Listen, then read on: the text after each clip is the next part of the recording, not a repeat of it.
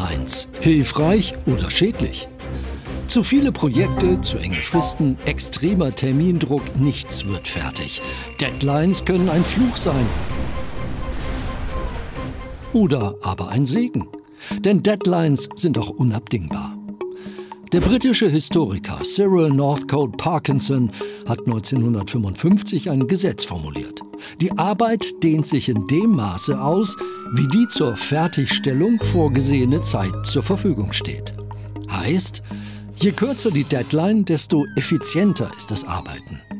Er schilderte das Beispiel einer Rentnerin, die keine Fristen kennt. Sie will ihrer Nichte einen Brief schreiben.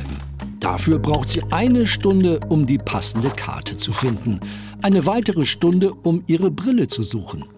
Zwei Stunden lang ringt sie um die richtigen Worte.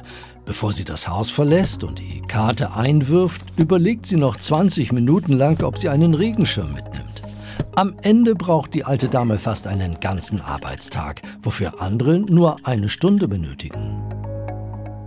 Für Firmen wäre eine solche zeitliche Ausdehnung ohne Frist eine Katastrophe. Gerade heute verdichtet sich die Arbeit immer mehr. Könnte man also nach dem Parkinson'schen Gesetz die Fristen einfach immer weiter verkürzen und so die Produktivität steigern?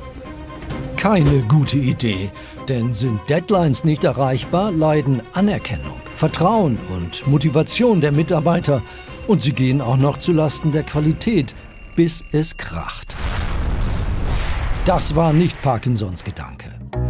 Deadlines sollten also knapp, aber angemessen sein. Am besten in kleine Schritte aufgeteilt. Dann wird die Arbeit auch effizient erledigt und Deadlines sind nicht schädlich, sondern hilfreich.